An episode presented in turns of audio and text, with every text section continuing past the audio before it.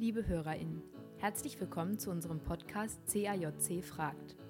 CAJC, das ist die Chirurgische Arbeitsgemeinschaft Junge Chirurgie, die Teil der Deutschen Gesellschaft für Allgemein- und Viszeralchirurgie ist. Sie wurde im Jahr 2011 gegründet und feiert damit gerade ihren 10. Geburtstag. In unserem Podcast möchten wir diejenigen zu Wort kommen lassen, die die CAJC vorangebracht haben und uns täglich zu unserer Arbeit inspirieren. Viel Spaß mit Folge 2. In der heutigen Folge sprechen wir mit Dr. Anjali Röth. Sie ist Medizinerin, Physikerin und Gründungsmitglied der CAJC. Von 2016 bis 2019 war sie deren Vorsitzende und damit die erste Frau im Präsidium der DGAV. Mittlerweile ist sie Sprecherin der AG Zukunftsdialog und führt so ihr Engagement in der DGAV in enger Zusammenarbeit mit der CAJC fort. Als erstes würde ich jetzt mal mit einer leichten Frage einsteigen. Wie kam es, dass du zur CAJC gekommen bist? Also ich bin von Anfang an mit dabei. Es wurde, kam damals 2011 über den Verteiler der DGAV, also der Deutschen Gesellschaft für Allgemeine Viszeralchirurgie, gab es eine Rundmail, dass ähm, eine eigene Arbeitsgemeinschaft junge Chirurgen gegründet werden sollte. Und ich war bei dem Kongress 2011 in München, hatte ich sowieso was vorgestellt und bin deswegen zu dieser Gründungsversammlung hingegangen. Und ich war direkt begeistert von dem Konzept, habe mich sofort noch an dem Tag in der Arbeitsgruppe Weiterbildung Theorie ähm, angemeldet und da mitgemacht. Und ja, und dann bin ich halt 2013, dann als die erste Wahl nach dem Gründungsvorstand war, bin ich in den Vorstand gekommen als Beiratsmitglied. Und dann 2016 habe ich gemeinsam mit Markus Mille aus Erfurt äh, den Vorsitz gemeinsam übernommen bis 2019 und das hat sehr viel Spaß gemacht. Das kann ich mir vorstellen. Wie viele waren das am Anfang in dieser Gründungssitzung? Kannst du dich da noch dran erinnern? Boah, das ist, ich würde mal schätzen, dass es vielleicht so 30, 30, 35 Leute waren, ähm, die dann da waren. Es war so, dass der Vorstand schon vorher von der DGAV festgelegt worden war. Letztes Mal, der letzte Podcast-Folge war ja mit ähm, Dr. Jörn Gröne, der war halt damals schon als Vorsitzender zusammen mit Volker Fendrich äh, festgelegt. Ähm, aber wie wir die Arbeitsgruppen und welche Arbeitsgruppen wurde dann halt in dieser Sitzung äh, besprochen und da wurde auch schon fleißig diskutiert. Super. Was waren in deiner Zeit, als du Vorsitzende warst oder generell, als du im Vorstand warst, so deine zentralen Projekte, die dich beschäftigt haben? Also wir hatten in den ersten Jahren ähm, der CAJC stand ganz sicher die strukturierte Weiterbildung im Vordergrund. Also dass es ein festes Weiterbildungskurriculum gibt, regelmäßige Weiterbildungsgespräche, dass ein Logbuch geführt wird, ähm, dass man innerklinische Übungsmöglichkeiten hat, also Simulatoren und so weiter. Und wir, für uns war halt dann wichtig als zweiten Punkt, der da komplementär und ergänzend mit reinkommen muss, äh, die sogenannte lebenswerte Chirurgie reinzubringen. Das war damals so unser Ziel oder unser, unser Catchword, das wir genommen haben, lebenswerte Chirurgie. Und darunter konnten wir nämlich alles Mögliche ähm, sozusagen subsumieren. Also zum einen die, natürlich die Vereinbarkeit von Familie und Beruf, aber auch andere Sachen, zum Beispiel bessere Planung des Klinikalltags, dass ich halt weiß, wenn ich, wie ich in zwei Monaten arbeite, welche Dienste ich mache, dass ich dann natürlich auch mein Privatleben besser planen kann. Positive Feedback-Kultur, dass es eben nicht mehr dieses nicht, nicht geschimpft ist genügend gelobt ist.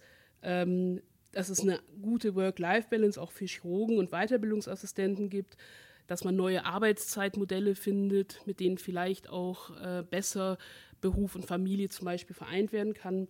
Und was für uns auch ganz wichtig war, weil in der, die DGAV ist ja eine ähm, akademische Fachgesellschaft, war uns auch wichtig, dass ein Punkt ist, dass man auch Zeit für Lehre und Forschung hat, dass das nicht außerhalb des Klinikalltags nebenher unter ferner Liefen läuft. Ja, Toll, es ist ja, ähm, ich denke, das haben wir in der ersten Podcast-Folge, die du ja auch gerade schon angesprochen hast, ähm, haben wir das auch schon besprochen, wie aktuell diese Themen eigentlich alle noch sind. Also, dass das alles Sachen sind, in denen die CAJC sicherlich schon viel geleistet hat, die aber trotzdem immer noch Sachen sind, die uns gerade beschäftigen und ähm, wo auch immer noch irgendwie Handlungsbedarf ist. Also es ist toll, dass ihr das alles so früh quasi schon angestoßen habt äh, und dann seitdem da jetzt auch so kräftig seit zehn Jahren dran gearbeitet wird. Also ich muss auch sagen, es ist äh, sicherlich, das sind Sachen, die kann man nicht von heute auf morgen umstellen.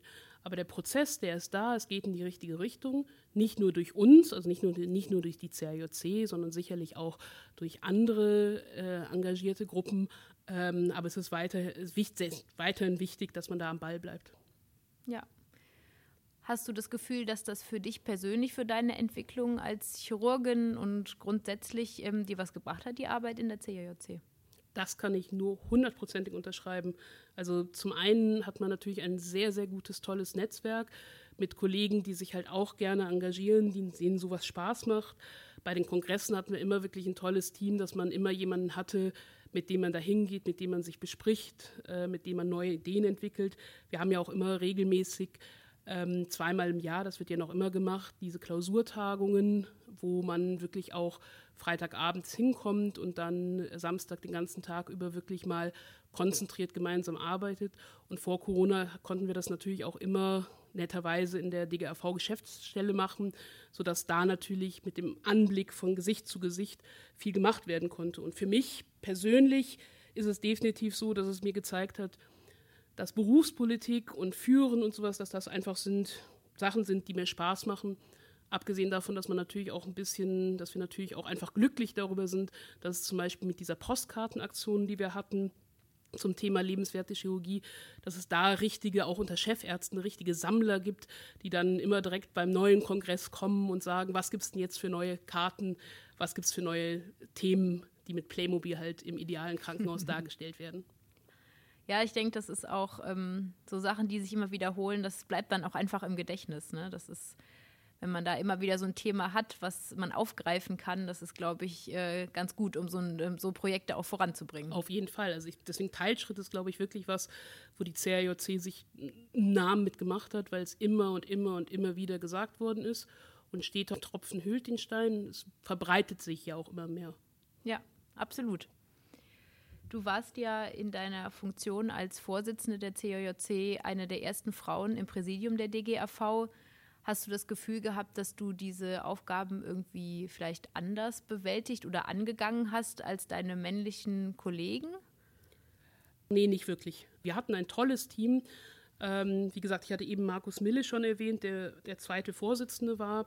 Dann Michael Satschek war äh, der Schriftführer und im Beirat waren dann noch Tobias Huber und Jonas Johanning und dann natürlich einfach die ganzen anderen aktiven CRJ-Zähler. Und das waren natürlich sowohl angehende Chirurgen als auch angehende Chirurginnen.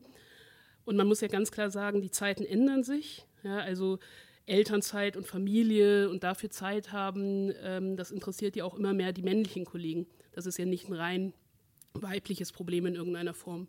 Aber trotzdem ist es natürlich schön, wenn man in dieser Reihe erste Frauen, dass es da immer wieder Leute gibt, wie zum Beispiel jetzt ja die Präsidentin der DGAV, Frau Professor Nüssler aus München ist, die damit halt auch die erste Präsidentin der DGAV ist. Ich denke, das ist auch für zukünftige weibliche Chirurginnen ganz wichtig, dass es diese Vorbilder gibt. Es ist, glaube ich, schon so ein Stück weit das Eis gebrochen, wenn es dann das erste Mal, man will ja fast sagen, jemand dahin geschafft hat, wenn sie einfach sehen, okay, da ist schon jemand, da kann ich mich dran orientieren, das funktioniert, das wird honoriert. Ich glaube, das ist schon ganz wichtig. Hast du das Gefühl, dass die Gleichberechtigung von Männern und Frauen in der Chirurgie gewachsen ist in den letzten Jahren? Glaubst du, wir sind da schon an einem Punkt, wo man nichts mehr tun muss? gewachsen auf jeden Fall. Den Spruch habe zwar ich nicht mehr gehört, aber ich habe in der Klinik angefangen, wo der ehemalige Chefarzt den schönen Spruch gesagt hat, Chirurginnen sind wie Blumen am Rande des Weges zum erfolgreichen Chirurgen. Äh, schön anzusehen und dann soll man schnell weitergehen. Ich glaube, diese Zeiten sind, egal in welchem Krankenhaus ähm, und in welcher Klinik, äh, sicherlich nicht mehr der Fall. Also es wird besser. Es ist zum Beispiel auch ganz toll, dass bei Kongressen wie der Viszeralmedizin äh, versucht wird, die Vorsitze und Vortragenden paritätisch zu besetzen, dass gleich viele Männer wie Frauen da sind. Es ist sicherlich noch nicht so, dass es komplett gleichgestellt ist. Das hängt sicherlich auch von Klinik zu Klinik ab und von Krankenhaus zu Krankenhaus. Aber die Entwicklung geht in die richtige Richtung. Und das ist was, was die CRJC zum Beispiel super auch noch weiterhin machen kann, wo man noch immer was bewirken kann. Zum Beispiel auch gerne in Zusammenarbeit mit diesem Verein Die Chirurginnen, der ja letztes Jahr gegründet wurde, die sich da auch sehr engagieren.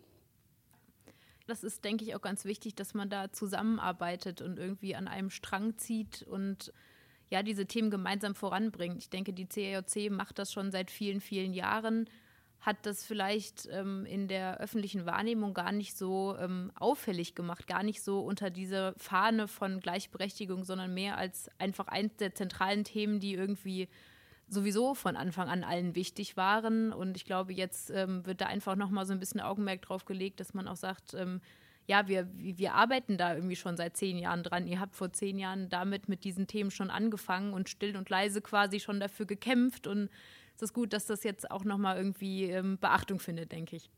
Du bist ja jetzt in deiner Weiterbildung so ein bisschen aus den jungen Chirurgen rausgewachsen.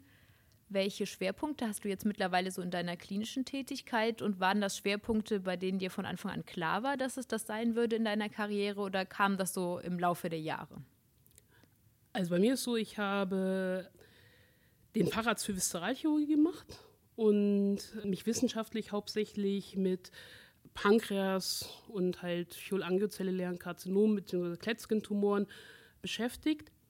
Mich hat aber auch gleichzeitig die ganze Zeit die Endoskopie schon sehr fasziniert. Ja, zum einen, weil es interdisziplinär ist, was mir sehr viel Spaß macht, gemeinsam mit den Gastroenterologen da Sachen zu machen.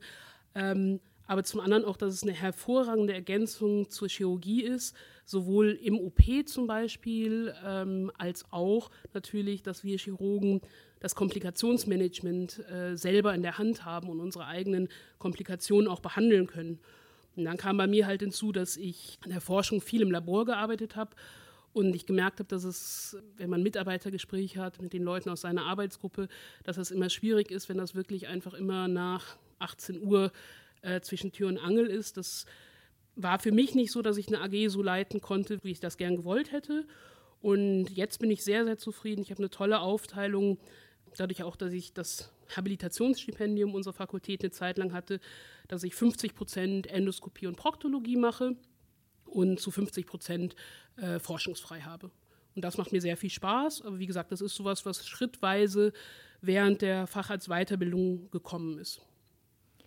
Ist dir das in deinem Alltag vorgelebt worden? Also gab es das bei euch schon immer, dass quasi Chirurgen fest in die Endoskopie gegangen sind? Also bei uns, wir hatten ganz lange Zeit eine eigene chirurgische Endoskopie, wie viele Kliniken, dass es eine eigene chirurgische und eine eigene internistische Endoskopie gab.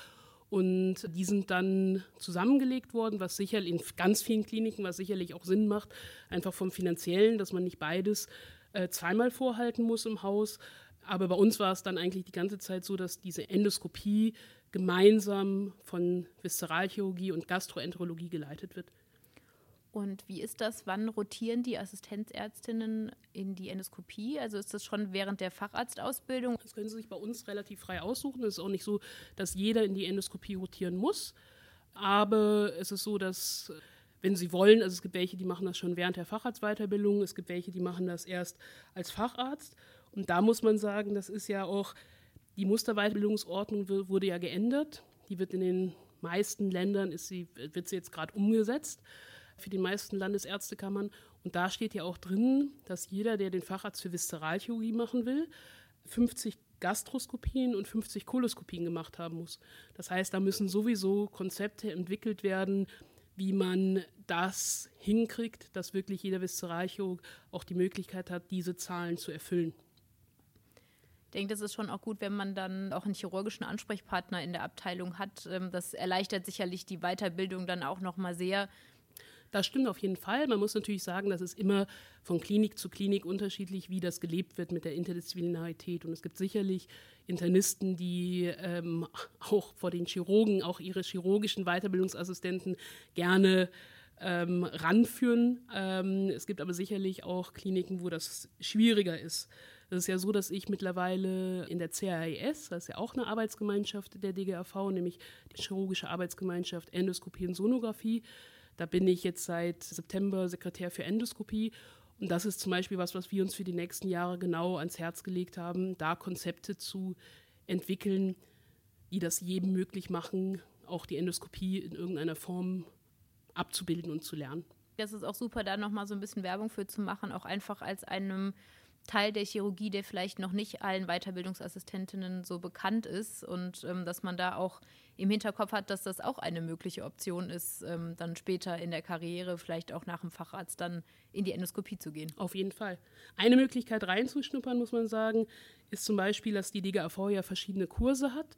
Und da macht die CAJC ja eigentlich schon seit langer Zeit zusammen mit der CAES gemeinsame Kurse zur Endoskopie, dass man da Endoskopie lernt.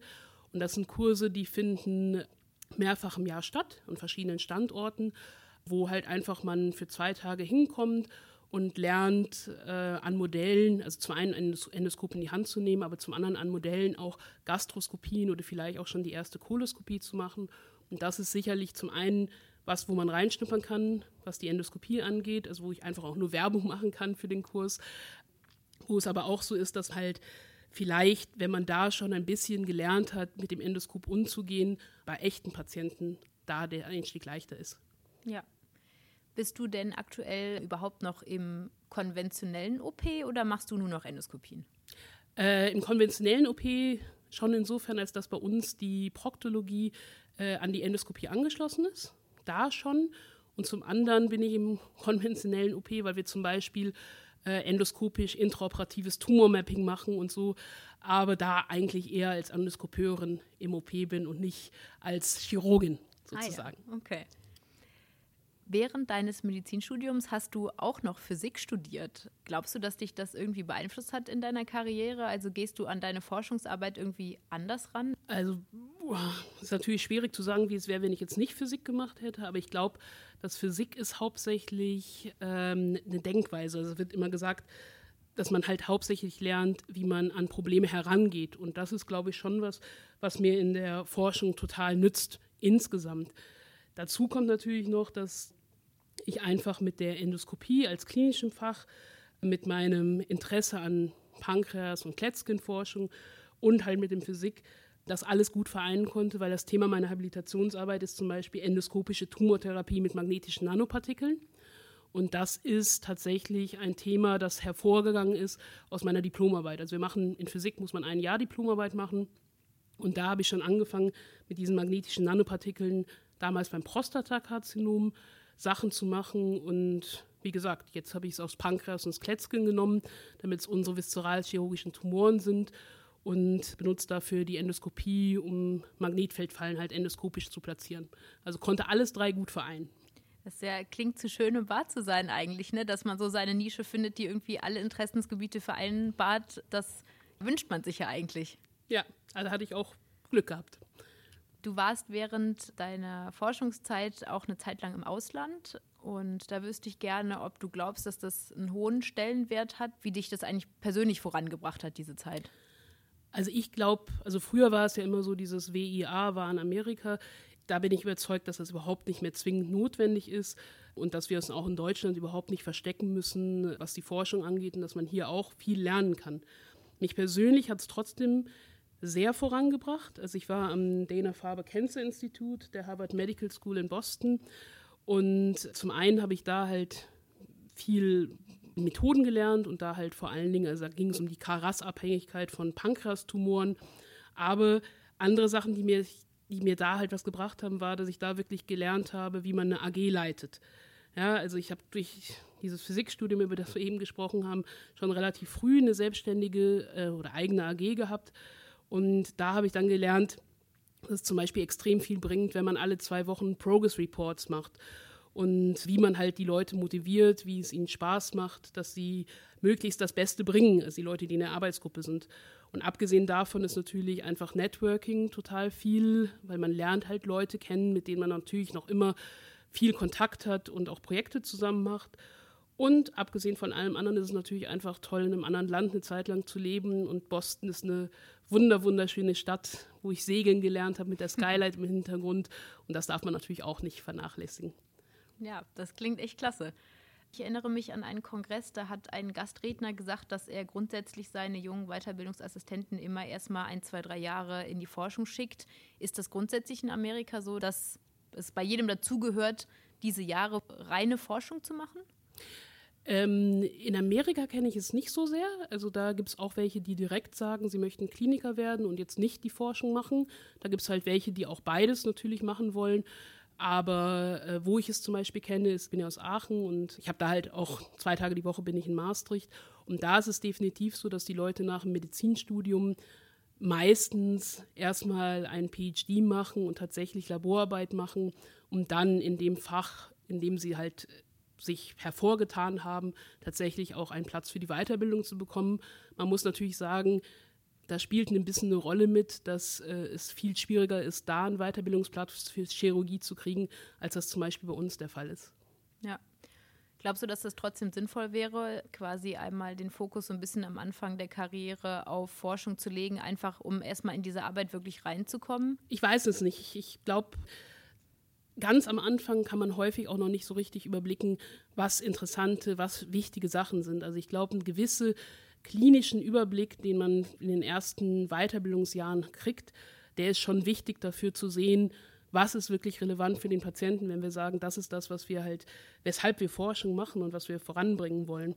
Ich glaube, dass es aber wichtig ist, dass man frühzeitig zum Beispiel Programme wie die klinischen Scientist-Programme nutzt. Ja, es gibt ja mittlerweile an fast allen Universitätskliniken die Möglichkeit, dass man geschützte Räume, das fand ich sehr schön, das habe ich mal bei einem Vortrag gehört, dass es geschützte Räume heißt und eben nicht forschungsfrei, weil es mhm. ja eben nicht frei ist, ja. sondern geschützte Räume hat, wo man die Möglichkeit hat, sich wirklich mit der Forschung zu beschäftigen und dass man das wirklich frühzeitig macht.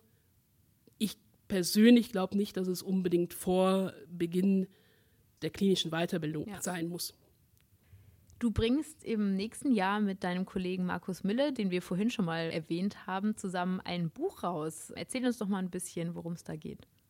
Ja, also das Buch heißt Mein erster Dienst und ist tatsächlich von jungen Chirurgen und Chirurginnen für junge Chirurgen und Chirurginnen geschrieben worden. Unser Ziel dabei ist, ein Kitteltaschenbuch zu haben, das aber wirklich möglichst dünn ist, weil es gibt so viele Kitteltaschenbücher, die man schlussendlich nie mitnimmt. Und das soll ein Buch sein, das dünn ist und das man deswegen immer dabei haben kann beim ersten Dienst. Und es werden zwar alle Themen behandelt, aber nur, was brauche ich jetzt konkret im Dienst? Also zum Beispiel, ich habe einen Patient, der hat Pankreas-Kopfresektion bekommen und jetzt äh, ruft mich die Schwester, weil der ein bisschen, also eine Herzfrequenzerhöhung hat und äh, der Blutdruck niedrig ist dass ich dann halt genau weiß, ah, ich muss darauf achten, vielleicht Sentinel-Blutung, vielleicht die Gastroduodenalis, die da äh, eventuell gekeult werden muss und dass ich darauf achte. Und da muss nicht drinstehen, wie ich einen PPPD rekonstruiere, weil das wird kein Weiterbildungsassistent von sich aus im Dienst irgendwann mal aus Versehen machen müssen. Ja, das klingt super spannend. Ich glaube, das ist was, was man sich für den Anfang eigentlich auch immer wünscht, dass genau solche Fragen, die stehen dann so explizit dann doch in den Büchern auch nicht drin. So, so dick sie sind, am Ende ist das große Wissen ja nicht unbedingt entscheidend, sondern dass man vielleicht auch Situationen einfach schnell einschätzen lernt. Genau, also zum Beispiel Tipps und Tricks. Ich sage jetzt mal, wir haben ein kleines Kapitel Kinderchirurgie, dass da zum Beispiel die Kinder, wenn man, wenn die mit einer inkarzierten Leistenhernie kommen, dass man die halt badet. Ja, weil das halt dazu führt häufig, dass der Bruch von sich aus wieder zurückgeht. Genau mit solchen Tipps und Tricks wollen wir die Leute unterstützen in ihrem ersten Dienst. Ja, das klingt auf jeden Fall cool. Also ich denke, das ist was, was für viele der jungen Hörer sicherlich spannend ist. Und wie gesagt, das Schöne ist, es sind fast ausschließlich CAJC-Mitglieder, aber auf jeden Fall alles junge Leute, die noch, deren erster Dienst noch nicht so lange her ist. Sehr gut. Das ist ja jetzt quasi so ein bisschen die, die theoretische Weiterbildung für die ersten Dienste. Wie bringst du denn deinen Weiterbildungsassistenten die chirurgische Technik bei? Wie gestaltest du deine Weiterbildung? Also zum Beispiel in der Endoskopie machen wir einen Kurs, der heißt Endoskopisches Qualifikationsprofil, wo man die Studierenden schon früh ranführt, wo die zum einen natürlich die Theorie, was es alles gibt, dass wir die vermitteln. Dann machen sie einen Tag auch ein Praktikum mit uns, wo sie sehen, wie es hands-on in der Endoskopie zugeht. Aber jeder von denen kriegt auch ein Endoskop in die Hand und muss dann zum Beispiel, und da braucht es gar keine großen Modelle und teuren Modelle und sowas, sondern die müssen zum Beispiel in einer Wasserflasche einfach mal versuchen, die Zehen einzustellen oder sowas. Ja, das ist schon schwierig genug. Also das ist halt, wie man Studierende begeistern kann, das ist sicherlich einfach. Aber ich glaube insgesamt, dass das Simulatortraining etwas ist, was sicherlich sehr, sehr gut ist, auch für Weiterbildungsassistenten. Je häufiger man es macht, desto besser funktioniert es halt natürlich. Und im OP, dass man die Weiterbildungsassistenten auch mit Teilschritten ranführt. Das muss man sich auch nochmal klar machen. Das sind Sachen, die für einen selbst vielleicht jetzt nicht besonders viel sind, dass man die Fasziennaht macht oder sowas. Aber für jemand, der im zweiten, ersten, zweiten Weiterbildungsjahr ist, dem zu helfen, den Bauch zu verschließen, ist sicherlich was, was man total was bringt. Und es ist ja so, wir haben von der CRJC eine Studie gemacht, die Asteroid-Studie, wo es ja genau ja. darum ging, in ähm, 21 Kliniken zu gucken, wie häufig Teilschritte assistiert werden. Und was wir da gesehen haben als ganz wichtige Sache ist halt, dass selbst in diesen Kliniken, wo währenddessen eine Studie lief, im Verlauf dieser sechs Monate, wo wir es gemessen haben, die Anzahl der assistierten Teilschritte runterging. Also es ist einfach eine Sache, an die man immer und immer und immer wieder erinnern muss, aber dann bleibt es auch in, in den Köpfen drin. Du bist mittlerweile in deiner Arbeit bei der DGAV ja aus der CAJC übergegangen in die noch relativ neu gegründete AG Zukunftsdialog. Kannst du uns kurz ein bisschen erzählen, worum es in dieser AG geht und was da gerade so eure Projekte sind? Also diese AG ist halt eine Arbeitsgruppe, das ist so in der Hierarchie der DGAV weniger auf jeden Fall als eine Arbeitsgemeinschaft, wie die CAJC es ist.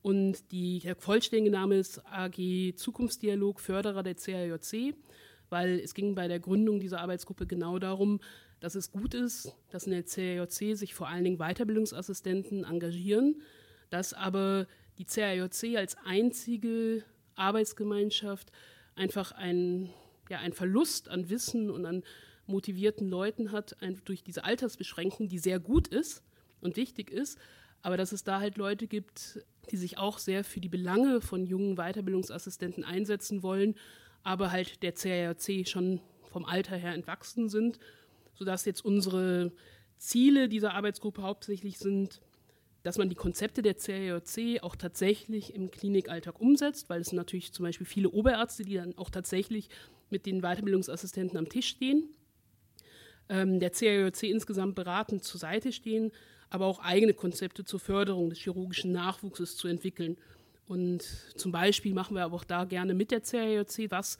Wir haben zum Beispiel gerade die Umfrage zur Situation an deutschen Unikliniken gemacht, wo es darum ging, welchen Stellenwert Lehre und Forschung an den Unikliniken derzeit haben.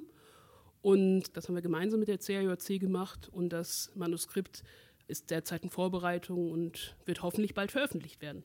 Spannend. Wir feiern ja gerade zehnjähriges Jubiläum mit der CAJC und es ist sicherlich in den letzten zehn Jahren viel passiert. So eine Frage, die ein bisschen auf die Zukunft zielt. Was glaubst du, was in den nächsten zehn Jahren so passieren wird? Glaubst du, dass in zehn Jahren die gleichen Themen herrschen oder kommt da vielleicht was Neues oder sind Themen abgeschlossen bis dahin? Was ist deine Prognose? Also ich glaube, dass wir auf jeden Fall, wie gesagt, ich glaube, es wird sich auf jeden Fall weiterentwickeln, gerade der Bereich lebenswerte Chirurgie. Ich glaube, dass dieses, das alles unter lebenswerte Chirurgie zusammenzufassen, was Gleichberechtigung angeht, haben wir eben ja schon drüber gesprochen, was angeht die Vereinbarkeit, was angeht die Feedback-Kultur und sowas. Das ist sicherlich noch ein Thema, was man bearbeiten muss und auch noch in den nächsten zehn Jahren wird bearbeiten müssen. Aber es geht gut voran und deswegen bin ich zuversichtlich, dass in zehn Jahren wir schon deutlich, deutlich weiter sind, als wir jetzt sind. Vor allem, wenn man das vergleicht mit den letzten zehn Jahren. Hast du noch Wünsche an uns oder Ratschläge für die aktuelle Generation der CAJCler? Also, ich bin ganz beeindruckt, wie toll das jetzt mit, dem, mit der aktuellen Generation läuft, wie viele neue Ideen da auch immer reinkommen, wie toll das einfach ist, auch als Plattform dass jeder, der eine Idee hat, da auch die Möglichkeit hat, sie umzusetzen. Wie zum Beispiel halt diese Idee mit dem Paper of the Month, wie zum Beispiel jetzt dieser Podcast. Und was ich euch wünschen würde, wäre, dass ihr weiterhin so engagierte Mitglieder habt, die die Sache auch zu Herzen nehmen und mit Herzblut machen. Und man sieht ja, braucht ihr nur auf den verschiedensten Social-Media-Kanälen zu gucken, wie weit sich die CRJC entwickelt. Und Dazu gratuliere ich euch und wünsche euch, dass es so weitergeht. Vielen Dank für das Gespräch. Wir bedanken uns ganz herzlich bei Angeli Röth für das Gespräch und hoffen, Ihnen und euch hat unsere zweite Folge gefallen. Danke fürs Zuhören und bis zum nächsten Mal.